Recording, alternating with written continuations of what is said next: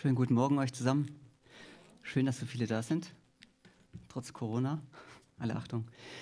Ja, als ich es gerade gehört habe von Karlina, ich dachte, ja, so geht es uns Menschen. Wir kommen hier zusammen im Gottesdienst und jeder wird seine eigene Geschichte haben. Ob wir dann die Lieder gesungen haben oder gehört haben, ob wir die Verkündigung hören. Jeder hat so seine Geschichte, seine Prägung, die letzten Tage, Wochen, sein Elternhaus, seine Kernfamilie. Und so ist es auch mit dem Wort Gottes, wenn wir das jetzt hören, ich ein Stück vorlese aus der Bergpredigt, so kann es durchaus sein, dass da die unterschiedlichsten Reaktionen sind in deinem Herzen.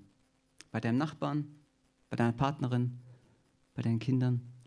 Und mein Anliegen, mein Wunsch ist, dass vor allem Gott durch sein Wort heute in dein Herz hineinspricht. Dass du nicht gleich von Anfang an sagst, aha, das ist ja was, was ich vielleicht wieder die Gesetzesschublade. Oder aber, das ist wieder ein Auftrag. Oder aber, es funktioniert bei mir sowieso nicht. Oder alles habe ich schon gehört, was soll es?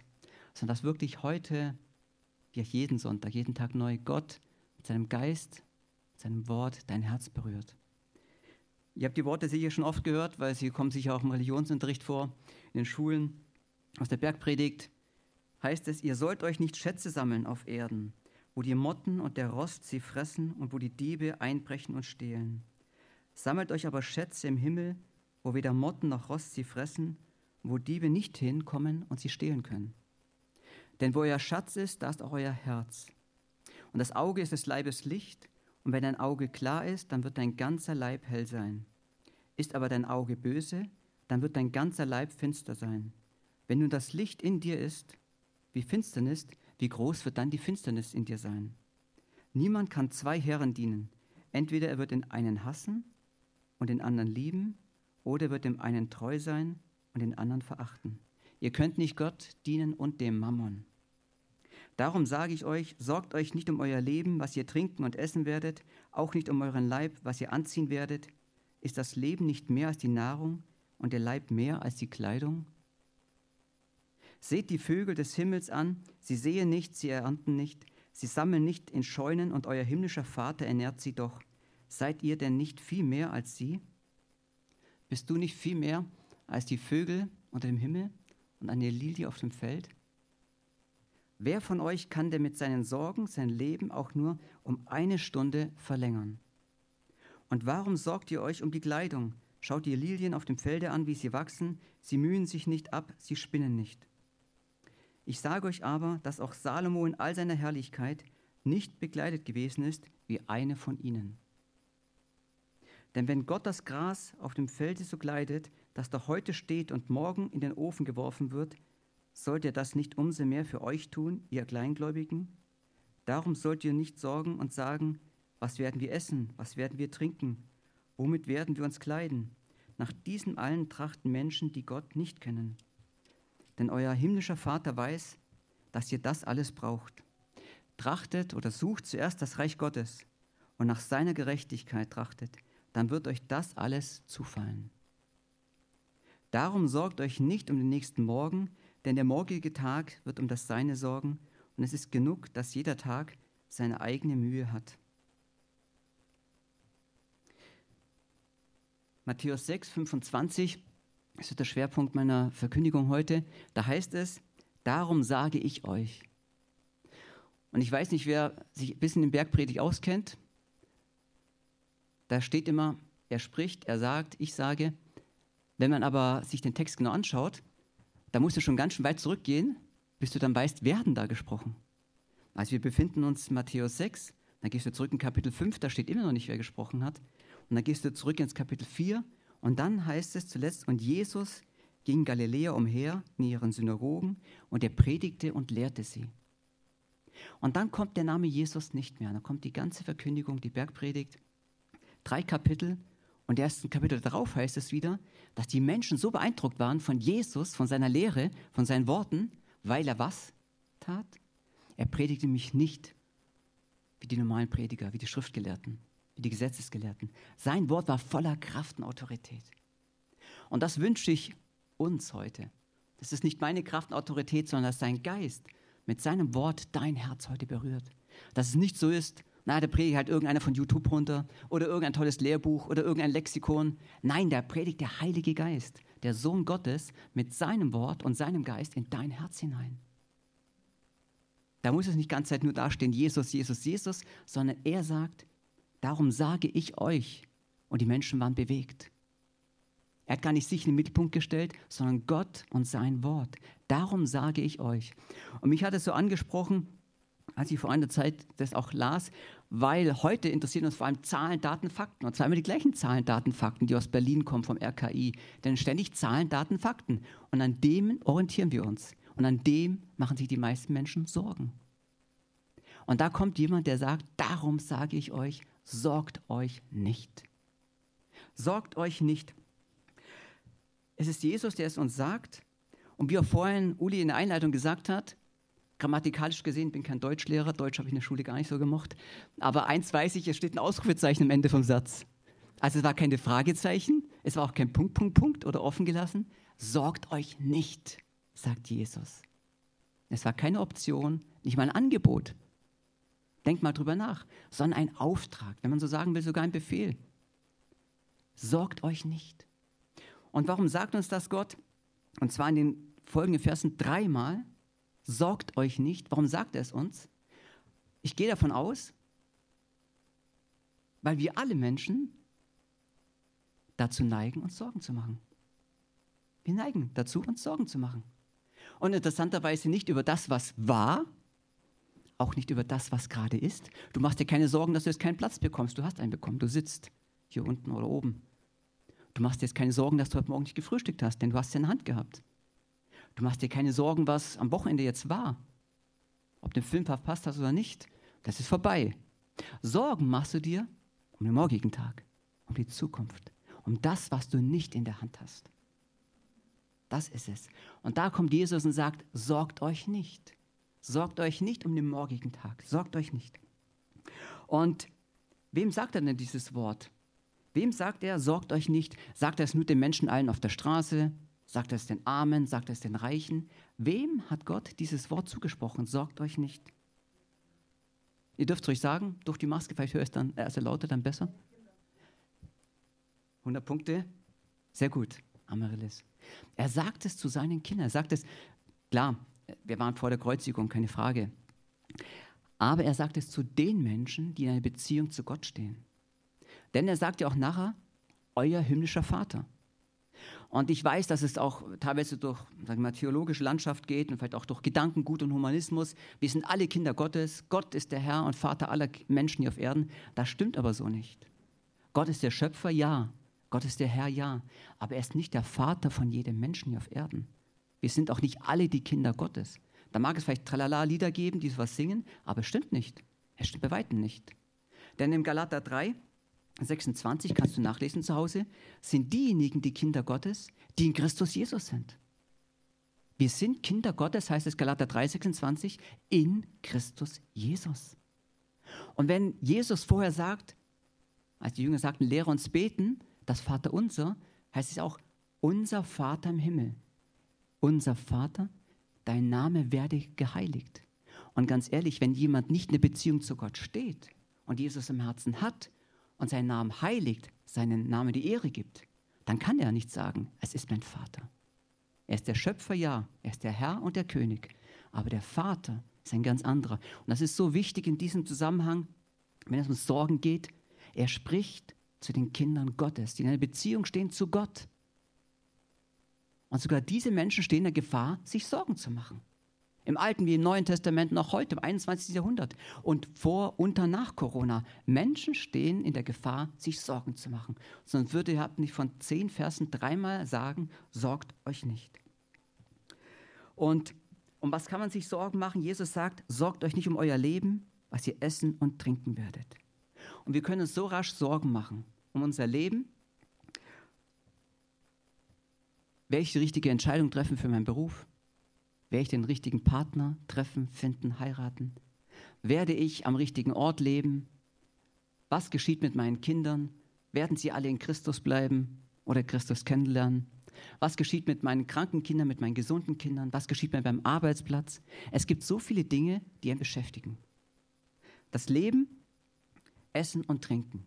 Wir leben in einer Zeit, du gehst zum Kühlschrank und schaust eher Qual der Wahl, was nehme ich denn heute? Zur damaligen Zeit war das sicher viel, viel näher. Denn die Menschen wussten nicht immer, was sie am nächsten Tag zu essen, zu trinken haben. Und wenn sie was zum Trinken brauchten, mussten sie vielleicht hunderte, vielleicht sogar noch mehr Meter gehen und es tragen zu ihrer Familie bringen, weil sie keinen Brunnen vor Ort hatten. Aber interessanterweise, ich habe in Deutschland das nachgeschaut, habe ich jetzt nicht so gefunden, aber in Amerika, ähm, dass trotzdem die Männer und vor allem die verheirateten Männer, noch besser gesagt die verheirateten Männer, die Väter sind, sich am meisten Sorgen machen. Und zwar, weil sie verheiratet sind und weil sie Kinder haben, nämlich um die Zukunft. Werde ich meine Familie noch versorgen können? Werde ich meine Familie noch versorgen können? Habe ich noch einen Arbeitsplatz? Habe ich noch ausreichend Geld? Und Männer haben zweimal so häufig Albträume wie Frauen. Weil man noch denkt, weil sie sich viel mehr mit diesem beschäftigen müssen. Ständig diese Angst. Sorge, Sorge, Versorgung, Versorgung. Wer sorgt für mich, wenn ich nicht mehr gesund bin? Schon vor Jahren las ich, dass in Deutschland viel mehr Männer Angst haben um ihren Arbeitsplatz als in Dänemark, weil sie einfach anders aufstellen. Weil wenn du in Deutschland einen Arbeitsplatz verlierst, droht dir sehr rasch, sag ich mal, sehr rasch, nach einigen Monaten spätestens, dass du ins soziale Randgruppe, vielleicht sogar ins soziale Aus hineinmanövriert wirst und du Angst hast. Deine ganze Sicherheit hier in diesem Land ist Leistung, Denken, Leistung, Bringen und Arbeiten. Und hast du diese Arbeit nicht, da hast du ein Riesenproblem und machst dir viele Sorgen. Wenn du diese Menschen siehst, die in dieser Situation sind, wie es ihnen dann geht, machst du dir Sorgen als Mensch. Aber Jesus sagt, sorget euch nicht. Gerade den Vätern, gerade den Verheirateten, du hast noch keine Kinder, du sollst dir keine Sorgen machen. Um das Leben, um das Essen und Trinken deiner Familie. Du sollst es nicht machen. Wir kommen aber nachher noch auf die Lösung, weil immer zu sagen, sorget nicht, möchte ich gleich vorausnehmen, ist ja nicht das Einzige, ist ja nicht der Ansatz. Denn es ist gut zu sagen zu den Kindern, hör auf zu weinen, sei still, mach das nicht mehr. Entschuldigung, dadurch wird es nicht besser. Die Frage ist nur, wie kann ich denn mich nicht mehr sorgen? Wie mache ich es? Und Jesus, den ihr, denke ich, die meisten von euch ja schon lange kennen und Gott den Vater, kommt ja nicht und sagt nur, sorgt euch nicht mehr, hört nicht auf damit, sondern er führt uns hin zu dem, warum wir uns nicht mehr sorgen müssen. Und wenn du mal gerade das, das, einzige Bild heute, wollte ich an die Wand bringen, hier an die Beamerwand, wenn du es mal gerade anmachst. Ähm, ja, könnt ihr es lesen? Sorgt euch nicht, vielleicht ein bisschen sommerliche Gefühle oder zumindest Frühjahrsgefühle in dieser kalten Zeit. Das sind die Pflanzen, von denen Jesus spricht, ich hoffe, dass es so stimmt. Ich habe halt eingegeben bei Google Bilder Lilien. Ich hoffe, dass es Lilien sind oder ich hoffe, dass es passt. Ähm, und Vögel, die von Gott versorgt sind. Und wenn Jesus sagt, seht die Vögel des Himmels an, sie sehen nicht, sie ernten nicht. Und schaut euch die Lilien an auf dem Felde. Da hat Jesus zum einen schon mal gesagt, schaut euch doch mal in der Natur um.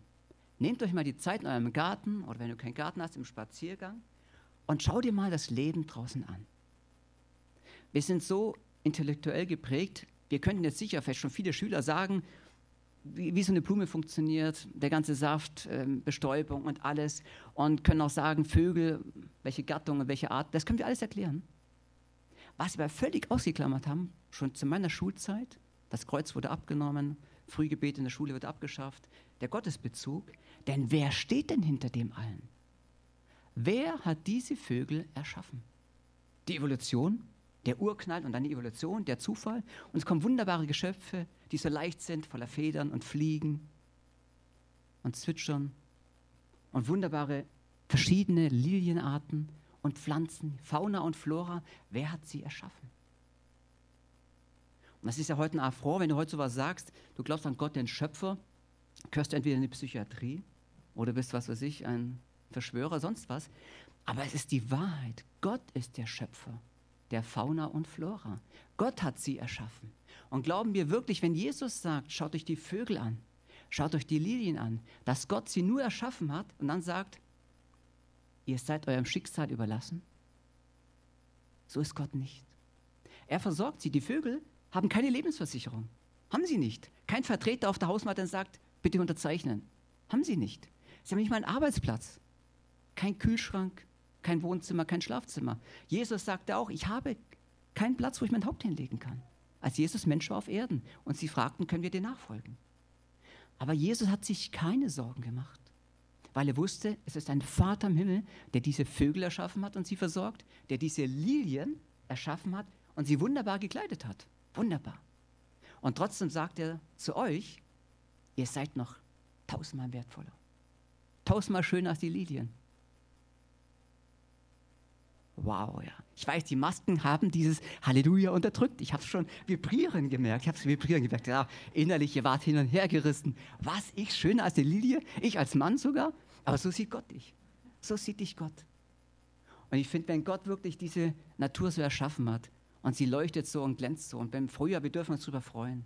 Egal, dann, wie es dann auch aussehen mag, das ist mir egal. Aber die Natur lässt sich mit Gottes Gnade nicht aufhalten. Die Blüten kommen. Und die Blätter kommen und die Vögel zwitschern und fliegen.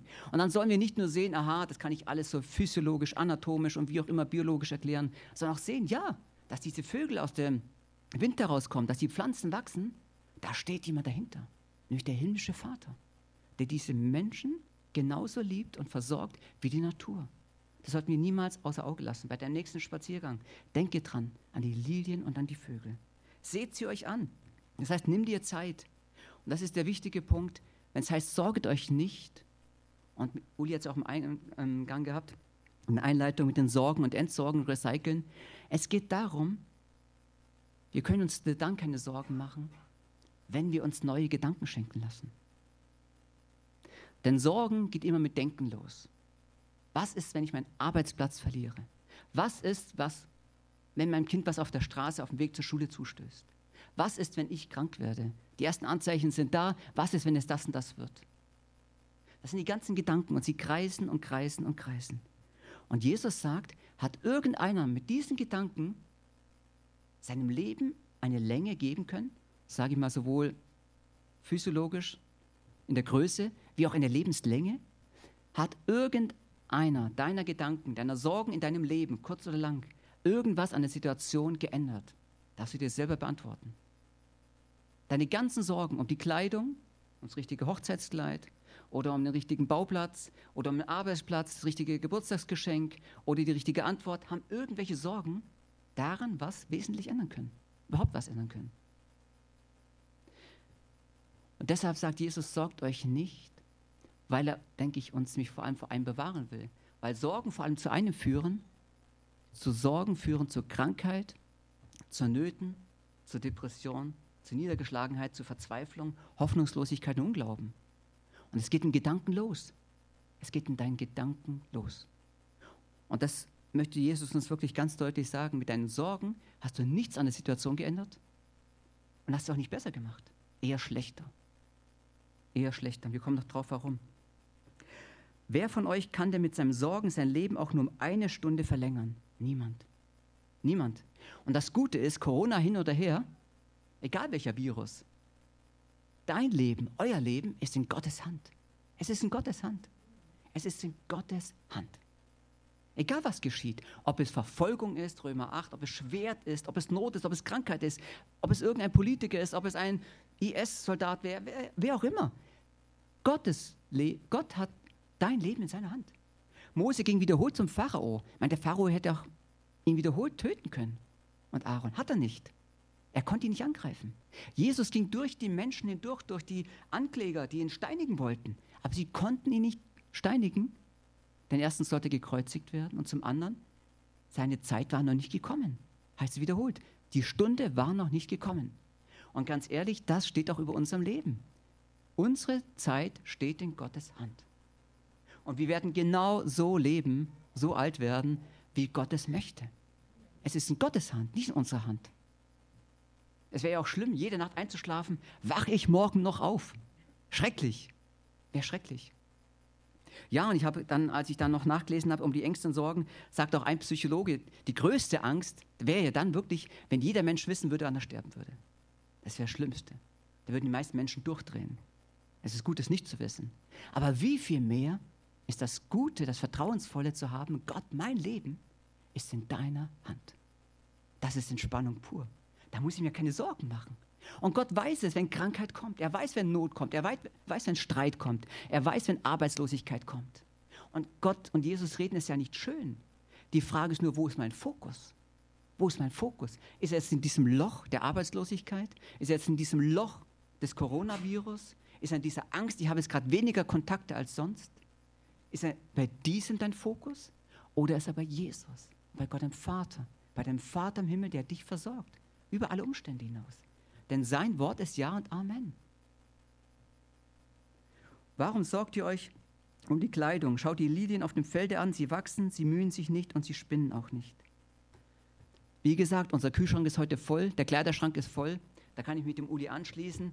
Gut, ich bin von Natur aus eher sogar ein Wegschmeißer, aber auch die Lebensdekade erreicht, wo ich auch sage, ah, nee, das ist mir alles zu viel, raus aus dem Keller und dem Zeug, ich, ich kann es nicht mehr sehen.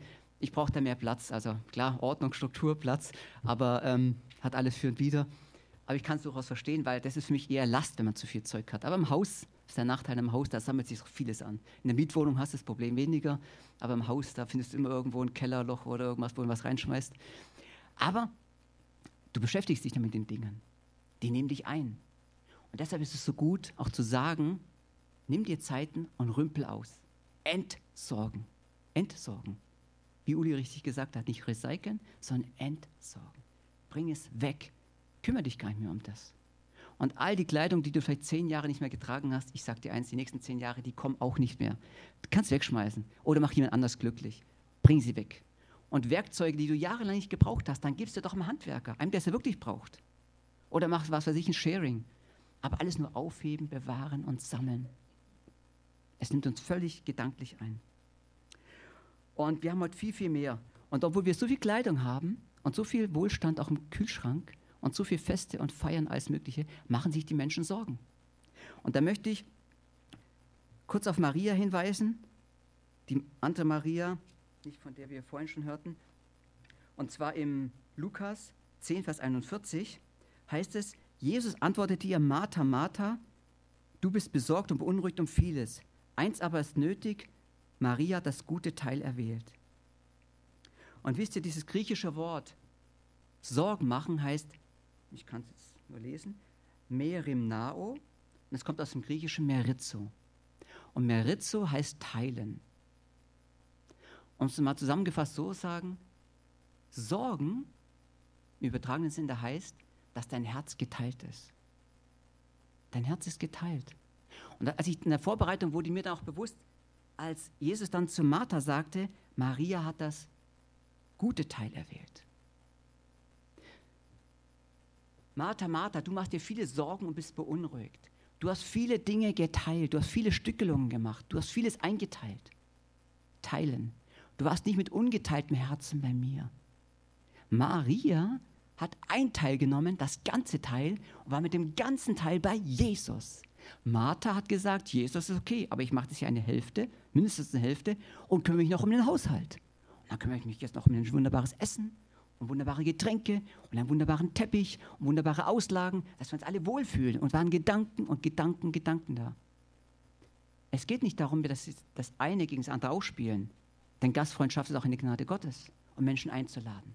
Aber wichtig ist, das richtige äh, zur richtigen Zeit das Richtige zu tun. Und zu dem Zeitpunkt, wenn Jesus hundertprozentig in deinem Raum da ist, dann war für Jesus nicht das Essen und Trinken das allererste, sondern die Gemeinschaft mit Maria und Martha. Und deshalb sagt Jesus, teile nicht, teile nicht deine Gedanken, deine Ausrichtung, deinen Fokus. Teile sie nicht, sondern nimm sie ganz, ganz auf Jesus. Und das war das gute Teil, was Maria gemacht hat. Sie hat ihren ganzen Fokus auf Jesus gesetzt. Maria war besorgt, sie hat aus die Teile gemacht, sich gekümmert, dass die Äußerlichkeiten vor allem auch alle stimmen, hat aber Jesus vergessen, vernachlässigt, auch wenn das Ziel sicherlich gut war, menschlich gesehen. Aber zu dem Zeitpunkt war es nicht dran. Und dann kommt das, was ich vorhin schon sagte, was Sorgen mich mit sich bringen, Beunruhigung, innere Beunruhigung. Es war ja nicht so, dass sie besorgt war und glücklich war und ausgeglichen und wunderbar und großartig und es ging ihr super dabei, sondern die Sorgen führten zur Beunruhigung. Das ist Gemeine. Du fängst mit Gedanken an, du sorgst dich mehr und mehr drum und irgendwann führt es zur Beunruhigung. Und der andere Weg ist der, den Jesus uns zeigt, wie wir mit den Sorgen umgehen sollen, besser gesagt, dass sie gar nicht erst entstehen.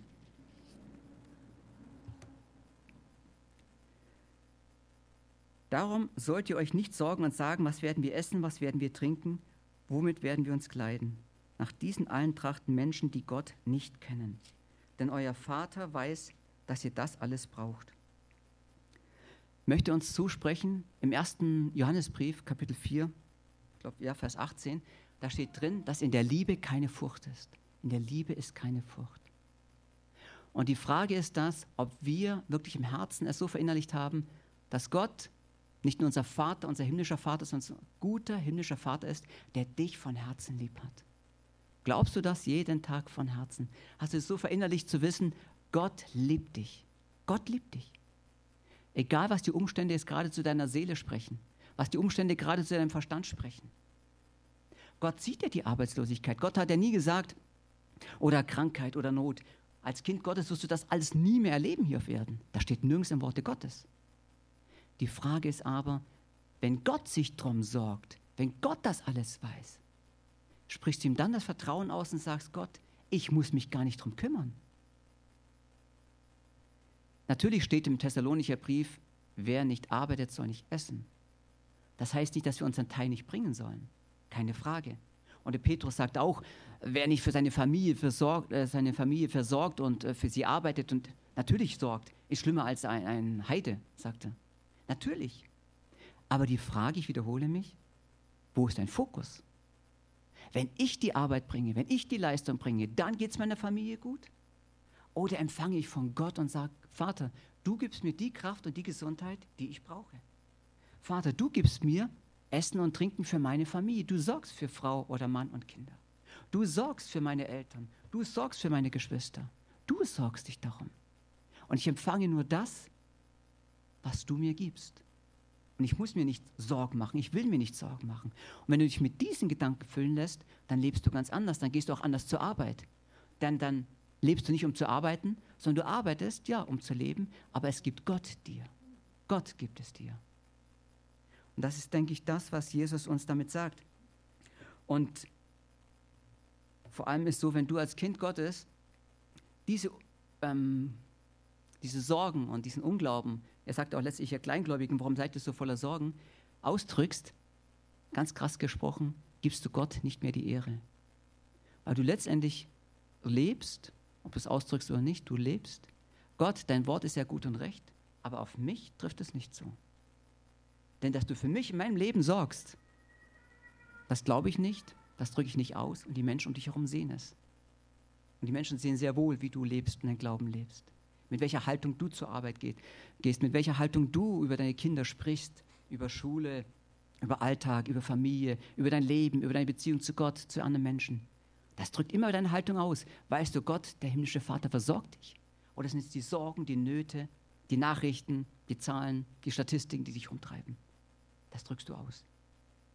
Und deshalb am Schluss die sechs Punkte, wie wir von diesem Sorgendenken wegkommen. Zum einen sagt Jesus im Vers 19 schon, ihr sollt euch nicht Schätze sammeln auf Erden. Also der erste Punkt schon, ganz praktisch, wo gehst du mit deinem Geld hin? Wo gehst du mit deinen Absichten hin? Was geschieht mit deinen Finanzen? Ganz praktisch. Ob du jetzt einen Modekatalog durch einen anderen durchmachst, einen Baumarktkatalog durch einen anderen, einen Autokatalog, wie auch immer, oder im Internet. Du kannst mit so vielen tausend Dingen beschäftigen. Wo geht dein Geld hin? Wenn du es übrig hast oder auch nicht. Manche haben es nicht übrig und trotzdem schauen wo das Geld hingeht. Aber Jesus sagt, mit den Finanzen sammelt euch Schätze im Himmel, wo sie kein Dieb, kein Rost zerstören können. Das ist die beste Investition, gerade bei Strafzinsen, die es momentan gibt. So ist das Beste. Nimm dein ganzes Geld, investierst ins Reich Gottes. Da, wo du wirklich siehst, Jesus zeigt dir, legt dir aufs Herz, da investiere ich. Weil Gott es mir gesagt hat. Und Gott versorgt mich. Wenn Gott dir einen Betrag gibt, dann gib ihn dahin. Und denk nicht schon wieder, aha, was passiert dann mit dem Geld, wenn es da fehlt, sondern Gott es dir aufs Herz legt und sagt, für die, die Person, für das Werk, für die Gemeinde, wie auch immer, dann folge ihm. Folge ihm. Punkt 1. Sammel dir keine Schätze auf Erden, Vers 19, im sechsten Kapitel. Dann im Vers 22, ein paar Verse später. Das Auge ist des Leibes Licht. Wenn dein Auge klar ist, dann wird dein ganzer Leib hell sein. Der nächste Punkt ist, mit was lässt du dich füllen? Mit was lässt du dich füllen? Die Augen sind meistens das Organ, auch die Ohren natürlich auch, mit was du ähm, was aufnimmst. Gerade in der heutigen Zeit, Internet, Fernsehen und sonst, was du alles erlebst, mit was lässt du dich füllen? Was schaust du dir an? Mit was beschäftigst du deine Zeit, deine Augen und all das geht hinein und füllt dich und füllt dich. Und genauso gut könntest du jetzt zum Beispiel Bibelverse nehmen, die Gott dir aufs Herz legt und morgens an den Spiegel pinnen und sie hängen lassen. Oder im Flur oder im Schlafzimmer oder im Kinderzimmer. Nicht übertrieben und nicht nur, weil ich es jetzt gesagt habe, sondern wenn es Gott dir aufs Herz legt und dir diesen Vers aufs Herz gelegt hat, dann stecken doch nicht nur irgendwo hin und ja, gut, ein irgendwo gutes Buch im Bücherschrank und dann weg, sondern halten dir doch vor die Augen, halten dir doch vor dein Herz, vor deine Seele und lass diesen Vers der Ermutigung zu deinem Herzen sprechen. Wenn all das Gute, das Helle, das Licht, das Wort Gottes, Jesu Zuspruch in dein Herz hineinkommt, das strahlt raus aus deinen Augen, das strahlt raus zu den Menschen hin. Das spiegelt es wieder. Und das ist besser als Eurozeichen und Dollarzeichen und was weiß ich alles, wenn es halt die Liebe Gottes ausstrahlt und die Liebe Gottes aus deinen Augen widerspiegelt. Na selber hast du die Verantwortung, genauso wie bei den Finanzen, zu schauen, was geht rein. Was geht rein durch meine Augen? Der nächste Punkt, der dritte, Vers 30. Wenn nun Gott das Gras auf dem Felde versorgt, sollte er dann nicht umso mehr auch euch, ihr Kleingläubigen, versorgen. Die Frage ist, hast du wirklich dein Vertrauen auf Gott gesetzt? Vertraust du Gott? Nicht nur für das, was du siehst, nicht nur für das, was du vielleicht erhoffst und denkst, es könnte sein, sondern vertraust du für dein ganzes Leben Gott. Und es macht so frei. Nimm dir Bibelverse, nimm dir die Zeit. In den Psalmen gibt es so viele Worte der Ermutigung, auch von Jesus selber, auch in den Briefen. Nimm dir die Zeit und wenn Verse zu dir sprechen, ja Herr, das nehme ich für mich in Anspruch. Ich glaube, dass du mein Versorger bist in jedem Bereich meines Lebens. Ob Geist, Seele, ob Leib, mein Leben ist in deiner Hand. Und das spricht Jesus und Gott dir zu. Schreib es dir auf. Vertraust du Gott für deinen Partner? Vertraust du Gott für deine Kinder? Vertraust du Gott, egal welchen Schulabschluss sie haben, dass Gott für sie sorgt? Auch wenn sie gerade vielleicht eine Schleife drehen und im geistlichen Leben gerade vielleicht anders unterwegs sind, als du es dir vorstellst, vertraust du Gott, dass deine Gebete nicht umsonst sind und dass Gott für deine Kinder sorgt. Vertraust du ihm? Wenn es gerade Nöte, Sorgen gibt, was immer dich beschäftigt, willst du Gott vertrauen. Und das entsteht durch Beziehung, durch Gemeinschaft mit Gott, indem du wirklich sein Wort ernst nimmst. Nicht, weil du es musst, nicht, weil der Verstand es sagt, sondern weil du dir Zeit nimmst. Und ich erlebe selber, es hat vor allem mit Zeit zu tun. Zeit, sich hinzusetzen, hinzulegen, wie auch immer, und Gott zu suchen, sein Angesicht, sein Wort, dass es zu dir spricht. Dass es zu dir spricht, dein Herz berührt. Der vierte Punkt in Vers 32. Dein himmlischer Vater weiß, dass ihr das alles braucht. Und wir lesen auch am Anfang der Seligpreisung, äh, der, der Bergpredigt, das sagt im Vers 8, nämlich Jesus, darum sollte ihnen nicht leichen, denn euer Vater weiß, was ihr braucht, bevor ihr ihn darum bittet. Euer Vater weiß es. Als wenn wir vorhin gerade vor der Verkündigung noch von diesem Gebetsanliegen gehört haben. Es ist gut zu beten. Aber was doch schöner ist, dass Jesus sogar weiß, dass es einen Dienstag gibt. Und dass euer Vater im Himmel es weiß, dass es Dienstag gibt. Und dass er das Time-Management am besten beherrscht. Besser als jeder moderne Timer. Es ist so. Er weiß es. Und wenn ich schon oft dachte, ja, das hätte man jetzt anders machen können und das hätte anders laufen sollen und das hätte man doch anders strukturieren sollen, das hätte anders gedacht werden können und gegangen werden sollen, hinterher kann ich Gott nur loben und preisen für seine Weisheit und Macht. Und das möchte ich immer weniger nicht auf mich selber schauen, sondern auf Gott. Gott macht keine Fehler. Er weiß es schon, 6 Vers 8 im Matthäus-Evangelium, bevor du ihn darum bittest.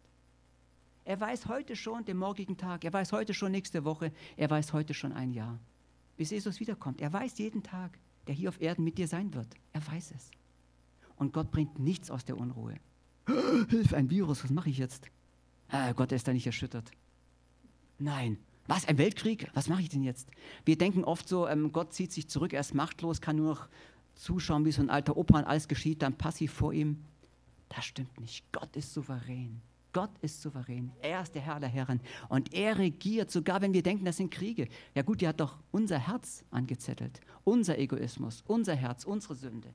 Wir haben sie angezettelt. Aber Gott in seiner Gnade kann in Krankheit, in Krieg, in Not, in Streit, aber genauso gut in guten Situationen sich verherrlichen. Das ist Gott. Das ist der Herr. Deshalb sollten nicht die Umstände uns bestimmen, sondern Gott bestimmt die Umstände und unser Denken über die Umstände. So ist es richtig. Er weiß, was du brauchst, bevor du ihn bittest.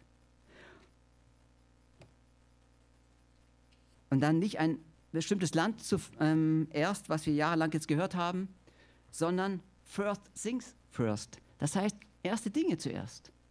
Und die wichtigsten Dinge sind Gottes Dinge. Deshalb, Vers 33, trachtet zuerst nach dem Reich Gottes oder sucht zuerst nach dem Reich Gottes. Und ich kenne schon auch, dann kommen so Gedanken, ach ja, Gott, also ich muss alles das tun, was du sagst, ich muss immer das, das, das folgen und das machen und immer dann, was weiß ich, ich muss das in der Gemeinde machen und das und da schön den Zehnten geben und das und das und dann wird es alles so sein. Aber das hat Jesus damit nicht gesagt. Trachtet zuerst nach dem Reiche Gottes, nach seiner Gerechtigkeit, heißt, dein ganzes Ausrichten, dein Leben, deine Gefühle, alles, gib es Gott hin und weiß, wenn du dich auf Gott hin ausrichtest, nach ihm und seinem Willen, nach seinem Reich, dann wird er alles zum Guten führen. Dann hat er nämlich schon alles vollkommen gemacht, auch in deinem Leben. Da geht es nicht darum, dass du die Leistung bringen musst, sondern dass du dich ganz und gar ausrichtest auf Gott den Vater. Und dass du weißt, er meint es nur gut. Die Anstrengung entsteht dadurch, weil ich denke, ich meine es besser zu wissen. Ich gehe meinen Weg, ach ja, jetzt muss ich den Weg Gottes tun. Ach ja, ich wäre es doch viel besser, ach nein, ich muss ja darüber. Wenn du dich aber voll entspannt in Gottes Hand fallen lassen kannst und weißt, ich bin bei ihm sicher und geborgen, in seine Arme fällst, ihm vertraust, dein Herz in seinem Herzen aufgeht, dann weißt du, was es heißt, trachte zuerst nach dem Reiche Gottes. Dann gehst du völlig und ganz bei dem himmlischen Vater und seinem Sohn Jesus Christus auf. Wenn du dann siehst, Jesus ist für uns gestorben, Jesus hat alles aufgegeben. Je älter ich werde, umso mehr muss ich sagen, erstaunt es mich mehr und mehr zu wissen, Jesus hat die Herrlichkeit beim Vater aufgegeben kein Schmerz, kein Leid, kein Geschrei, nur Freude, nur angenehme Atmosphäre, Frieden durch und durch im Himmel. Und all das verlässt Jesus, um als kleines Kind auf die Erde zu kommen und irgendwann dann später nackt und bloß gegeißelt zu werden, zerschlagen zu werden, verspottet zu werden und ans Kreuz zu gehen. Und das tat er für mich und für dich und für dich, um uns dann sagen zu können, trachtet zuerst nach dem Reiche Gottes, weil ich euch so sehr lieb habe, weil ich dein Versorger bin weil ich für dein Leben sorge. Natürlich das Allerwichtigste, dass er dir die Sorgen genommen hat, dich frei gemacht hat, Vergebung gegeben hat. Und das ist ja kein Wunschautomat, das wissen wir. Aber um auch zu sagen, du musst dein Leben nicht mehr mit Sorgen durchleben. Nicht mehr die Sorgen bestimmen dich, sondern Gott hat die Sorgen in seiner Hand für dein ganzes Leben, weil Jesus seine Gerechtigkeit für dich gestorben ist, weil er dein Herr ist, weil er dein Herr ist und dein Erlöser. Und der letzte Punkt, der sechste nämlich, wenn wir Gott dann vertrauen und nach ihm trachten, der steht in Philippa 4, das ich oft gehört, möchte uns zum Schluss vorlesen. Der letzte Punkt, dass wir in allem, Philippa 4, Vers 4, in allem Gott vertrauen.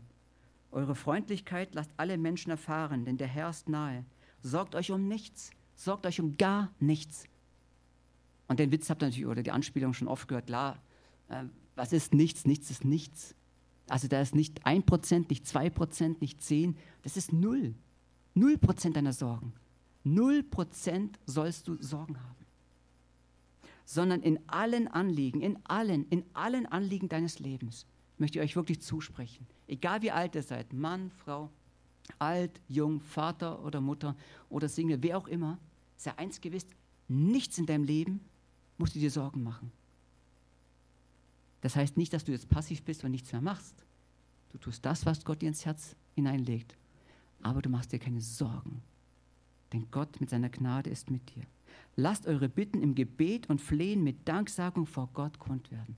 So darfst du vor Gott kommen, mit Bitten und Flehen und Danksagung. Dass du sagst, mein himmlischer Vater, ich danke dir als allererstes für Jesus. Für Jesus Christus, dass du Jesus all das ertragen hast. Dass du Jesus für mich ans Kreuz gegangen bist, dass du mich frei gemacht hast, dass du mich ein Kind Gottes nennst, dass ich dich Vater nennen darf. Was für ein Geschenk, dass ich den Schöpfer Gott, den herrlichen und heiligen Gott Vater nennen darf. Dass mein himmlischer Vater ist. Ich muss mir keine Sorgen machen. Und das Interessante ist ja oft, ähm, weiß nicht, wie es euch geht, wenn ihr die Bibel lest, wenn diese Worte das erste Mal kommen oder auch das letzte Mal in einem Buch in einer Bibel, in der gesamten Bibel, da haben sie einen besonderen Stellenwert. Und wie wir auch in der Einleitung heute Morgen hörten, das Sorgen hat auch mit Fürchten zu tun.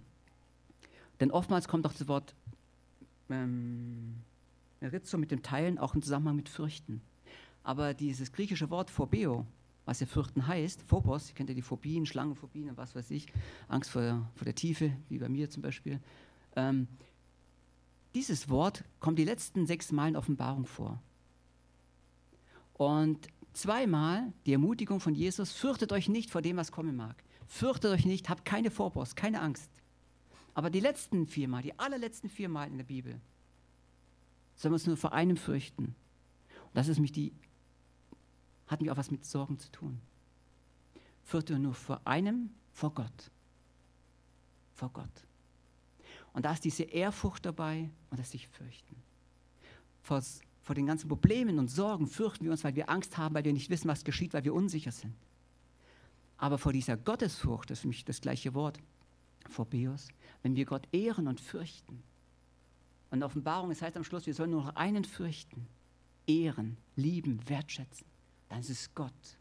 Und je mehr du Gott ehrst, je mehr du Gott anbetest, je mehr du sein Angesicht suchst, umso weniger umso weniger bin ich überzeugt, wirst du die Sorgen haben und dich ängstigen und fürchten vor dem, was kommen mag oder heute ist oder dich beschäftigt. Weil du immer mehr Gott siehst und ihm die Ehre gibst und ihm vertraust, als dem himmlischen Vater. Deshalb lasst uns in dem positiven Sinne Gott fürchten, weil er wirklich alles in seiner Hand hat. Alles.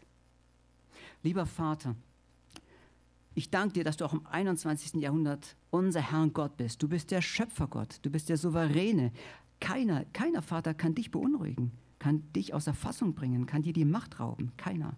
Du bist der Herr, du bist der König und von jedem, der hier in diesem Raum ist oder auch oben sitzt oder jetzt gerade zu Hause ist, Herr, du kennst uns alle. Du weißt, was uns beschäftigt. Du kennst den kommenden Montag und Dienstag. Du kennst alle Anliegen. Ich danke dir, Vater, dass du mit jedem Einzelnen von uns bist und dass wir so wunderbar geborgen und sicher und zu Hause und vertraut sind in deiner Gegenwart. Danke für dich, für deine Liebe, für deine Güte, für deine Erbarmen, für deine Gnade, für deine Fürsorge. Danke, dass du uns Essen und Trinken gibst, Herr. Dass du die Kinder hier versorgst. Danke, dass die Zukunft in ihrer, äh, ihre Zukunft in deiner Hand ist. Dass wir uns keine Sorgen machen müssen.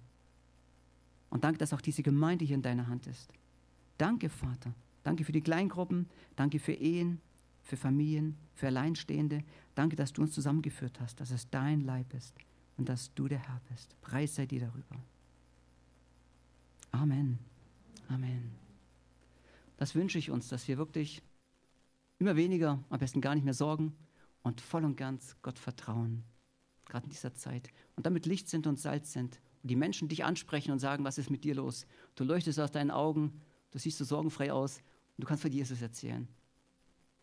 Von Gott geschenkt und vorbereitet. Das wünsche ich uns mehr und mehr in dieser Zeit.